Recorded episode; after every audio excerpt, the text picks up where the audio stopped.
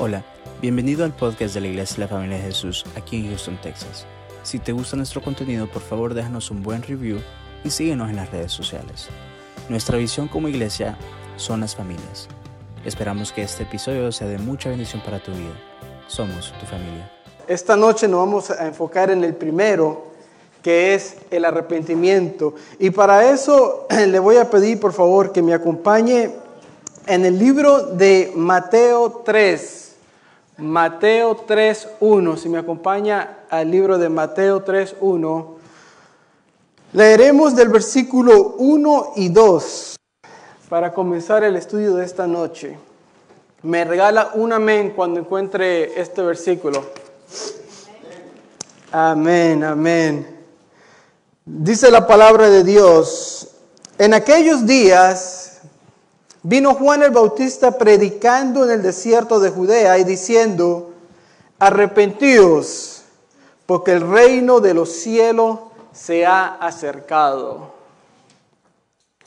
Marcos 1.14. Marcos 1.14, si me puede acompañar ahora. Ah, aquí es cuando Jesús comienza su ministerio.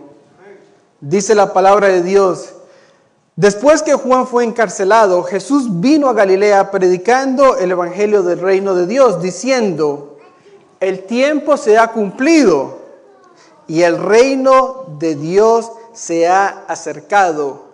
Arrepentíos y creer en el Evangelio.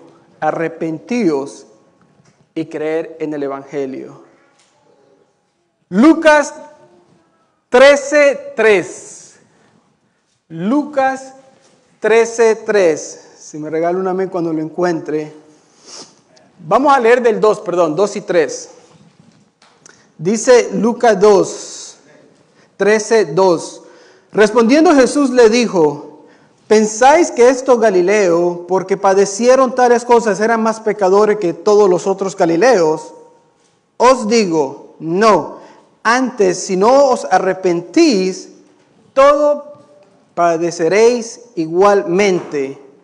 O aquellos 18 sobre los cuales cayó la torre de Siloé y los mató, ¿pensáis que era más culpable que todos los hombres que habitaban en Jerusalén? Os digo una vez más, no. Antes, si no os arrepentís, todo padeceréis, padeceréis igualmente. Hechos 17:30, uno más. Hecho 17:30. Me regala un amén cuando llegue allí. Pero Dios habiendo pasado por alto los tiempos de esta ignorancia, perdón, ahora manda a todos los hombres en todo lugar, tanto judíos como gentiles, como los que sean, que se arrepientan a todos los hombres, no importando la raza, la nacionalidad, aquí abre la invitación a todos, a todos que se arrepienta. Entonces, lo que acabamos de leer, hermanos, podemos ver que comenzamos con Juan el Bautista. Antes de que Jesús comenzara su ministerio, Juan no predicó acerca del arrepentimiento. Llega Jesús, comienza su ministerio y lo primero que hace para comenzar su ministerio es que proclama el arrepentimiento. Y llegamos a los hechos donde aún después de la ascensión de Jesús al cielo, los apóstoles comparten y hacen énfasis a la gente, tanto judía como griega, acerca del arrepentimiento. Y el mensaje era simple. En todas las ocasiones vimos las mismas palabras, si se puede recordar arrepentido de vuestros pecados. Eso era todo. Arrepentidos de vuestros pecados. Y es que si hay algo que podemos aprender de estos cuatro versículos que leímos como introducción, es que el arrepentimiento, familia, es algo indispensable para el creyente. Es algo que acondiciona el corazón del hombre y de la mujer para recibir el reino de los cielos. El mismo Jesús Dice eh, en, Marco, eh, uno de los versículos que leímos, Marco 1.14, dice arrepentido y creer, porque el reino de los cielos se ha acercado. Es decir, que es como un requisito que el Señor puso para que el reino de los cielos pueda venir a nuestro corazón. Nosotros como creyentes debemos de hacer dos cosas, arrepentirnos, y ya vamos a entrar en materia de qué significa el arrepentimiento, y creer la fe. Son los dos requisitos que nuestro Señor Jesús nos deja cuando Él estaba aquí en la tierra. Y esto del arrepentimiento no es algo nuevo del Nuevo Testamento. Si usted se acuerda, en el Antiguo Testamento hay muchas cartas, muchas historias. Es más, todos los profetas, todos los profetas, de alguna manera o de otra, siempre proclamaban o predicaban acerca del arrepentimiento. Y vemos historias positivas y vemos historias negativas. Si se acuerdan la historia de Ninive, ¿cuál fue el trabajo de Jonás hacia Ninive? Ir y predicar acerca del arrepentimiento. ¿Y qué pasó en este pueblo? Era una gran ciudad, acuérdense, para que tengan un poco de contexto. Era, la, Biblia describe Ninive como una gran ciudad. Y dice que cuando Jonás fue y predicó, ¿qué pasó? se salvó la ciudad, aquella enorme ciudad, porque supieron escuchar la voz de un profeta, todos quedaron salvos. Pero también vemos en otra parte, con el pueblo de Israel, tal vez con el pueblo de Judá, cuando fueron llevados al cautiverio, ¿verdad? Profetas como Isaías, como Ezequías, como Osías, iban una y otra vez diciendo, arrepentido de vuestros pecados, no sigan pecando, no sigan haciendo esto, arrepiéntanse, devuélvase a ese Dios.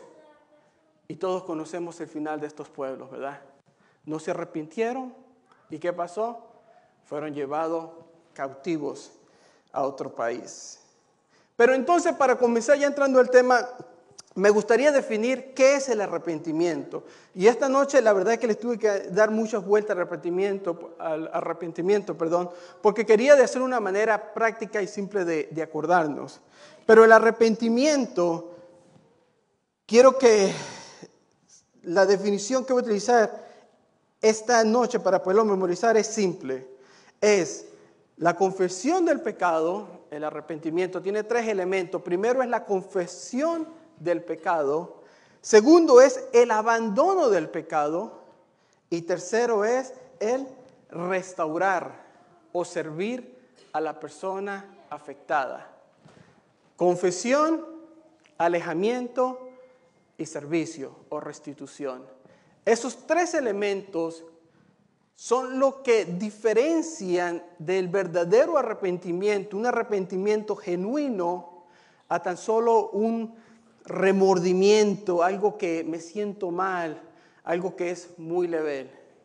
Si el arrepentimiento no tiene estos, estos tres elementos, pues decir, si alguien se, arrepiente, confiesa su pecado y lo abandona, pero no restituye, y yo creo que aquí muchas de las mujeres me van a decir amén, en realidad no hubo el arrepentimiento que vamos a ver esta noche. Y si la persona abandona el pecado y restituye, pero no confiesa su pecado, tenga mucha atención, preste mucha atención a las palabras que estoy utilizando. No ha habido un verdadero arrepentimiento y lo vamos a ver. Y, lo contrario también es, es cierto. Si la persona lo confiesa y lo restaura, pero no abandona el pecado, en realidad no ha habido un arrepentimiento sincero, como lo vamos a ver esta noche. Se requieren estos tres elementos, hermano, familia. Si alguien bíblicamente en verdad está arrepentido que alguien de algo que uno ha hecho o ha experimentado, estos tres elementos, como vamos a ver hoy, tienen que estar presentes. La confesión del pecado, el abandono del pecado y el deseo de servir o restituir al ofendido. Judas es un ejemplo excelente acerca de lo que es un remordimiento para comenzar. Si usted se acuerda en la palabra de Dios, dice la palabra de Dios que cuando Judas Iscariote entrega al Señor Jesús, él fue movido por su conciencia de lo que hizo. ¿Y qué fue lo que hizo este caballero? Dice que agarró las 30 monedas de plata, fue hacia el templo donde estaban los sacerdotes, los escribas y toda esta gente que habían entregado al Señor Jesús a, a, Pilato, y dice que él, movido por esa rabia, tira la moneda y él dice, yo he entregado sangre inocente. So, se puede ver que ahí este hombre declaró su pecado. Pero ¿qué pasó con Judas? Acuérdense que hay tres elementos. No tan solo basta con confesarlo, sino que debemos de apartarnos del pecado y debemos de restituir al ofendido. Él nomás se quedó en esa pequeña confesión que tal vez fue lo más seguro llevada por su propia remordimiento en su mente y dice que tiró las monedas. Los sacerdotes le dijeron, ¿sabes qué? Ese es tu problema. Y aquel hombre, movido por ese resentimiento y esa incapacidad, termina ahorcado en un madero. Fue y se ahorcó. Ese es el clásico ejemplo de remordimiento, donde la persona se siente mal porque todos, sean cristianos o no, tenemos algo que es la conciencia y que es donde el remordimiento vive.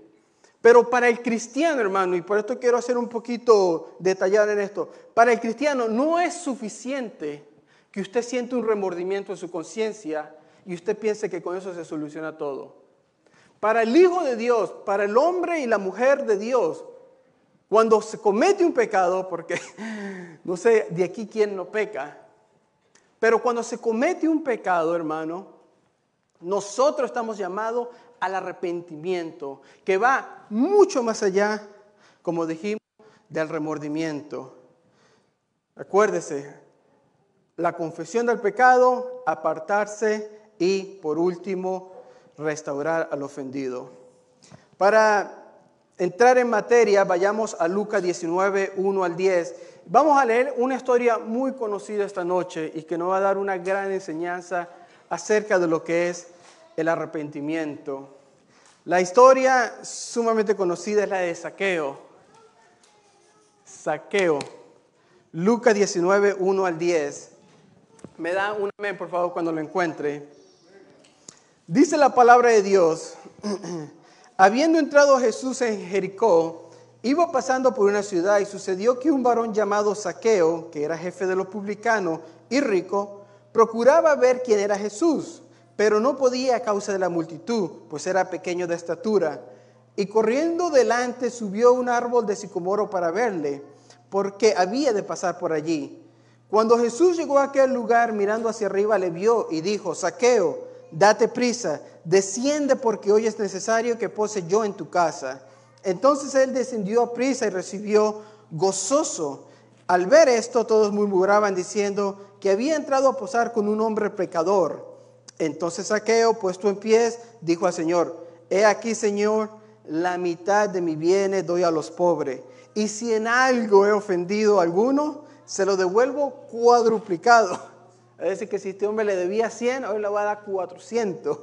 Y Jesús le dijo, hoy ha venido la salvación a esta casa, por cuanto él también es hijo de Abraham porque el Hijo del Hombre vino a buscar y a salvar lo que se había perdido. Hermosa historia de saqueo. Muchas enseñanzas se pueden sacar aquí, pero esta noche trataremos de enfocarnos en lo que es el arrepentimiento y unas otras cositas. Jesús tenía algo especial, hermano. Cada vez que Jesús iba a un lugar, y esto se ha predicado mucho aquí, Jesús tenía esa cosa que la gente quería saber quién era Jesús. A todo lugar donde iba Jesús, dice que la gente se amontonaba para conocerlo, para verlo, para tocarlo, para, para escucharlo. Y la, historia que leímos nos trata de un problemita que tenía Saqueo. Dice que Saqueo era pequeño de estatura. Y como él sabía que había tanta gente que no iba a poder llegar a Jesús, él se las ingenia para para sobrepasar ese obstáculo que tenía. Y dice la palabra que acabo de leer, que Saqueo va y se sube a un árbol de sicomoro. Y cuando Jesús pasa y lo ve, le dice, Saqueo, bájate de allí. Y esta es una gran enseñanza que me gustaría dejarle el día de hoy. Y es que cuando, y mucha gente me va a tener cuando digo esto, Cuando usted se propone a seguir al Señor, hermano, sea quien sea, siempre van a haber obstáculos en su vida que van a tratar de que usted no llegue al Señor. Siempre que usted tenga en el corazón de servir, siempre que usted tenga en el corazón de conocer del Señor, siempre va a haber algún obstáculo que le va a impedir llegar a eso. Estar aquí esta noche, yo me imagino que más de uno dijo, ay, pero es que pasan la serie favorita en televisión. Hoy tengo que mirar el juego de yo no sé qué. O estoy cansado, muchos tal vez salimos del trabajo y tenemos que venir para acá cansado. Pero hermano, ya que usted está aquí, honre al Señor, porque es exactamente los obstáculos que muchas veces nosotros tenemos en nuestra vida. Saqueo, él fácilmente él pudo haber dicho, pues ¿Para qué ir a, visitar ese, a ese, ese tal Jesús? Yo me puedo quedar aquí mirándolo por YouTube, como dijo el pastor este Santiago, ¿verdad? Yo, ¿qué necesidad tengo yo de ir para allá donde está toda esa gente? Si de todo modo soy chaparro, tal vez ni lo voy a ver a, Jesús, voy a, perder mi tiempo. Pero no, Jesús, eh, Saqueo supo entender que la necesidad que él tenía por conocer de Jesús era mucho más grande que aquel obstáculo que se estaba presentando, que era su estatura. Y él dijo, ¿sabes qué? Yo este no me la pierdo. Y dice que se monta al árbol y Jesús lo llama. Estudiando este, este, este versículo, me acordaba de otra persona en la Biblia que le pasó algo similar, que fue la mujer con el flujo de sangre. Dice la palabra que la mujer del flujo de sangre, el mismo escenario, Jesús iba caminando por el pueblo y esta mujer tenía una necesidad. Y esa necesidad que ella tenía la forzó a ella a sobrepasar el obstáculo que tenía, que era el mismo obstáculo, consecuentemente, que el que tenía saqueo, era la multitud que no lo dejaba llegar a ella. Pero aún con ese obstáculo, dice la palabra de Dios, que esta mujer se abre espacio entre toda la gente hasta que llega donde Jesús, agarra su bendición y el Señor reconoce, ha salido poder de mí. Estas son las clases de obstáculos que muchas veces en nuestra vida nosotros tenemos que hacer, hermano. Debemos de, de, de seguir adelante, porque muchas veces los obstáculos que nosotros tenemos en la vida, de cierta manera, el Señor lo utiliza para ver qué tan, qué tan grande es nuestra necesidad. ¿Estás decidido a hacer lo que tengas que hacer por recibir eso que tú tienes? ¿O es no más que, bueno, si viene, viene, y si no es cuestión, el Señor tal vez no quería para mí? O mm, tal vez si no me ha llegado por ahorita es porque Dios no lo quiere. O ah, tal vez me espero un poco más porque tal vez no es el tiempo del Señor. Y el Señor te dice esta noche, el tiempo es, la hora es. Pero nosotros como cristianos, como creyentes, muchas veces tenemos que dar ese paso de fe y pasar ese obstáculo que nosotros tenemos en nuestra vida que no nos deja alcanzar la bendición que el Señor ya tiene lista para nosotros. Se toma de que nosotros actuemos con fe, así como lo hizo Saqueo y como lo hizo la mujer de flujo de sangre. Y muchos otros, podríamos hablar de Daniel. ¿Cuál fue su obstáculo? 21 días orando, dice él. Porque su oración no podía llegar porque había una guerra espiritual. Y podemos hablar de David y podemos hablar de muchos otros hombres de la Biblia que nos enseñan que cuando ellos querían algo en su vida, siempre hubo un obstáculo que si esa gente no lo hubiera podido sobrepasar, créanme, no estuvieran en la Biblia muchas veces, muchas de estas historias. Pero porque ellos actuaron en fe y dijeron, mi necesidad es mucho más grande que mi obstáculo, esta gente podemos leer de, de sus historias. Saqueo era un hombre rico. Saqueo no tenía necesidad de nada. Tal vez tenía un Mercedes parqueado en su casa, tenía comida en su nevera, Tenía todas las comunidades que usted puede imaginar. Este no era un hombre que tenía muchas necesidades físicas, si podríamos decir.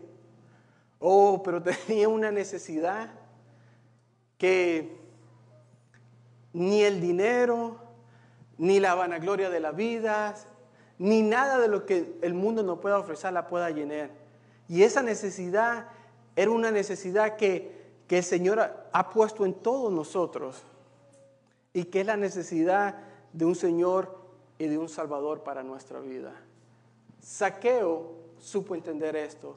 Saqueo supo que todo el dinero que él tuviera, porque la Biblia lo declara como un hombre rico, con una buena posición y un buen estatus social, todo eso lo que él tenía no lo satisfacía aquella necesidad de que el hombre tenía por conocer al Señor Jesús.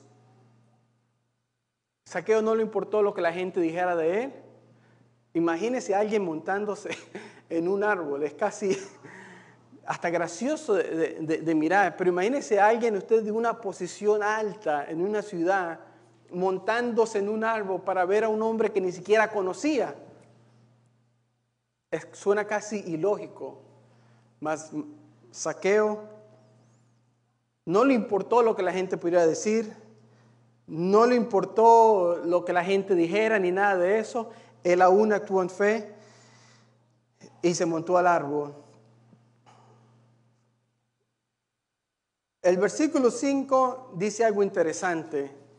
Dice que cuando Saqueo sube al árbol de sicomoro, Jesús miró hacia arriba y lo vio.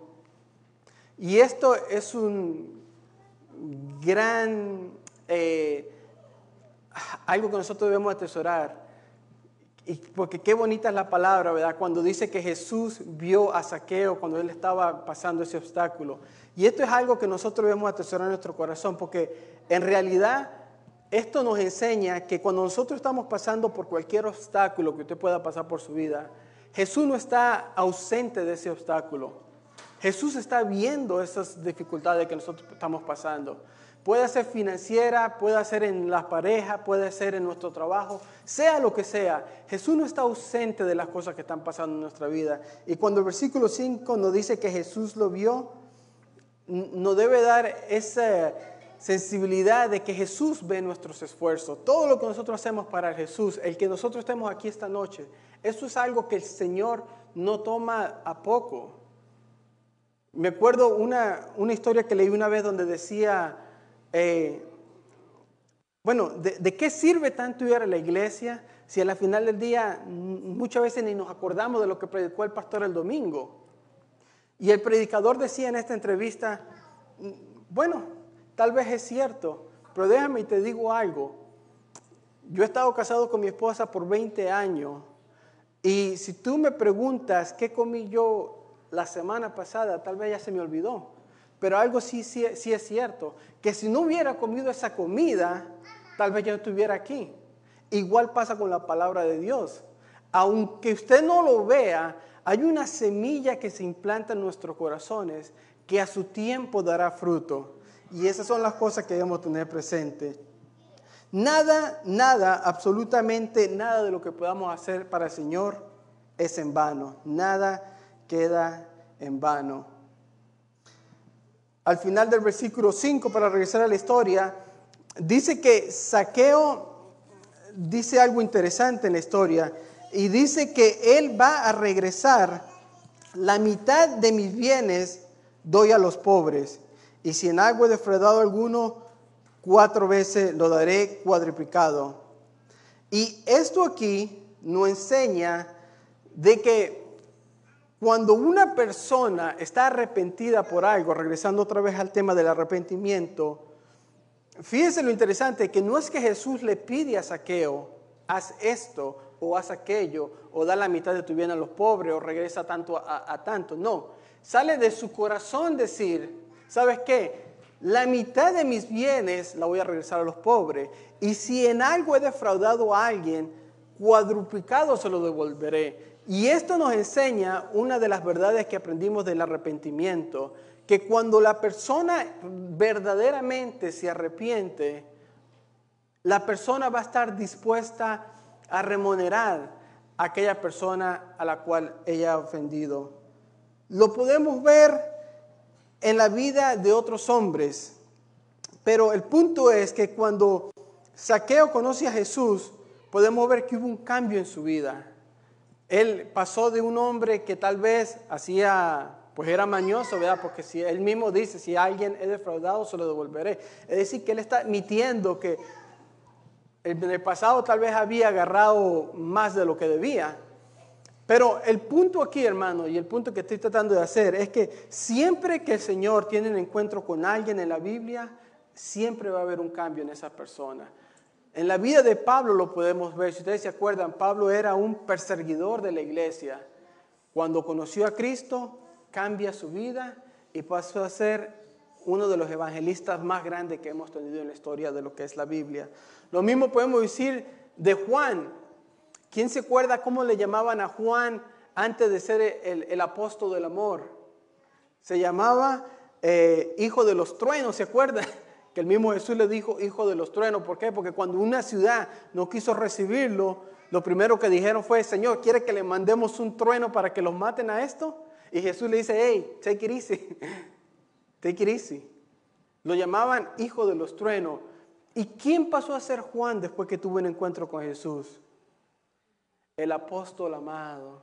Y si uno lee las cartas de Juan, eso es casi una carta de amor que él hace a la iglesia, ¿verdad? Amados los unos a los otros, sacrificados los unos por otros, hacer esto los unos por otros. Pasa a ser una persona como que si fuera alguien totalmente diferente a la que nos introduce los evangelios al principio, sino que a la final vemos otra persona totalmente cambiada. Y esto, hermano, es algo evidente en la vida de una persona que ha conocido a Cristo. Las evidencias no hace falta decirlas, no hace falta proclamarlas es lo que las personas enseñan mediante su ejemplo.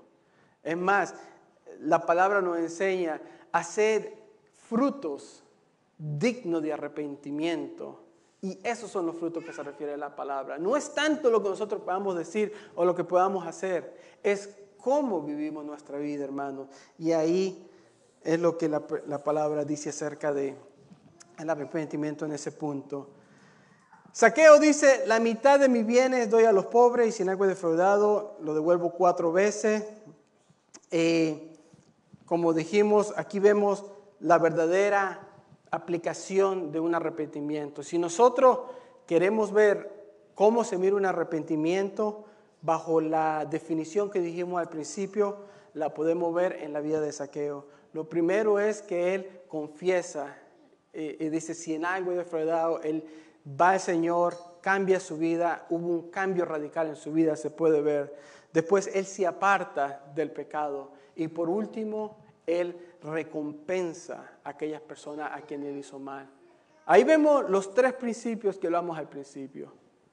Son tres elementos que van sumamente pegados al arrepentimiento y una vez más no es de confundir con un simple remordimiento que podemos tener en nuestra mente, pero que está muy a la superficie. El arrepentimiento, cuando en verdad viene de corazón, va mucho más abajo, va mucho más adentro y trae mucho más acciones. Saqueo es el modelo perfecto para un arrepentimiento genuino. Él no busca ser justificado, él no busca poner excusas por lo que dice, sino que Él tan solo ofrece lo que sale de su corazón. Para terminar, me gustaría hablar de otra historia muy cortito, que es la historia del hijo pródigo. Creo que no se puede hablar del arrepentimiento sin mencionar la historia del hijo pródigo. Porque el hijo pródigo, bajo los mismos tres puntos que acabamos de decir, Dice que una vez que agarra su dinero, yo sé que todos estamos familiarizados con la historia, y se va a una tierra lejana y se derrocha el dinero, dice que regresa el hijo pródigo. Pero antes de regresar, dice la palabra que el muchacho entra en sí y él reconoce su pecado, que es el primer punto. Dice, he pecado contra el cielo y contra mi Padre. No soy digno de ser llamado su hijo más. Ahí vemos el cambio de su actitud. Y por último le dice el padre, ¿sabes qué padre? Yo no soy digno ni siquiera que me llames hijo. Yo quiero componer esto. Es más, ¿sabes qué? No me hagas tu hijo, le dice el hijo al padre. Le dice, tan solo recíbeme como cualquier otro de tu empleado. Obviamente el padre con amor lo recibe y todos conocemos la historia del hijo pródigo, donde el padre le demuestra su amor, lo restituye y le da su anillo. El punto es, hermano, que el arrepentimiento, pienso que el mensaje de esta noche es que como iglesia, como cristianos, como hombres y mujeres de Dios, debemos de aprender a cómo utilizar el arrepentimiento, cómo vivir, cómo experimentarlo. Que no sea algo leve en nuestra vida, sino que nosotros podamos llevar a cabo lo que la Biblia nos enseña acerca del arrepentimiento, que es reconocer su pecado, apartarse del pecado y restituir hasta donde no sea posible. Si se levanta hermano y oramos esta noche para concluir.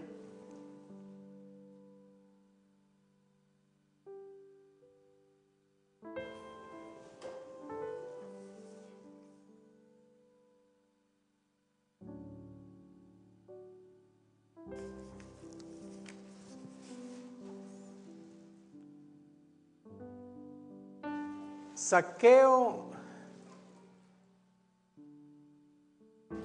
por fuera no tenía necesidad de nada.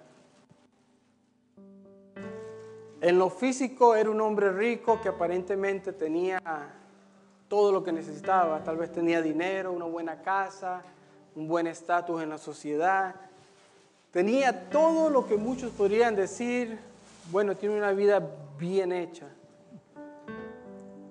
Pero no fue hasta que conoció a Jesús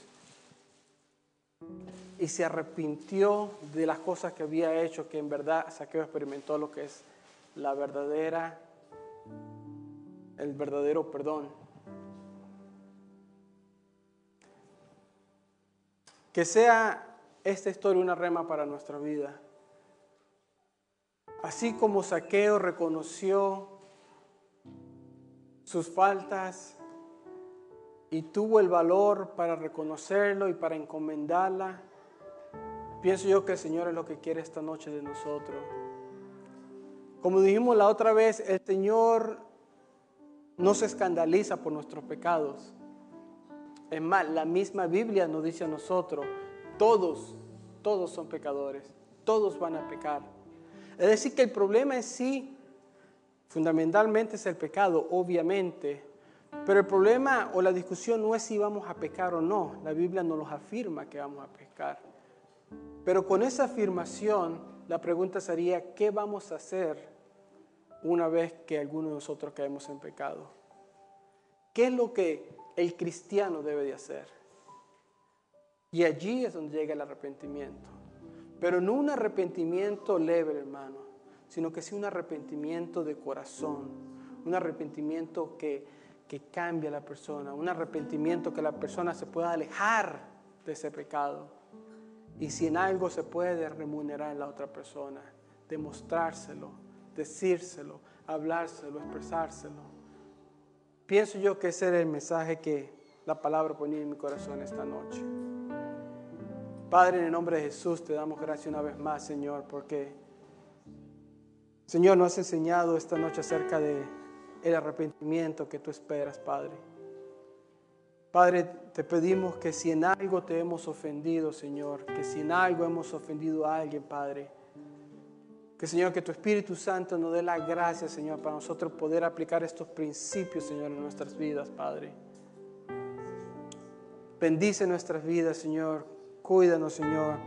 Protégenos, Señor, y danos una actitud de humildad, Señor para poder reconocer, Señor, y actuar de acuerdo a los principios que tú nos has enseñado mediante tu palabra, Señor. Oh Señor, ayúdanos a tomar ese modelo que tú pusiste esta noche, Señor, acerca del arrepentimiento como saqueo, Padre. Que no basta tan solo con confesarlo o con apartarnos, Señor, sino muchas veces es con con ah, devolver el bien a aquellas personas que le hemos hecho mal. Y no necesariamente estamos hablando financieramente, obviamente, como lo vimos en la historia, pero puede ser con una acción de amor, puede ser con otra acción, Señor, lo que tú tengas en nuestro corazón, Señor.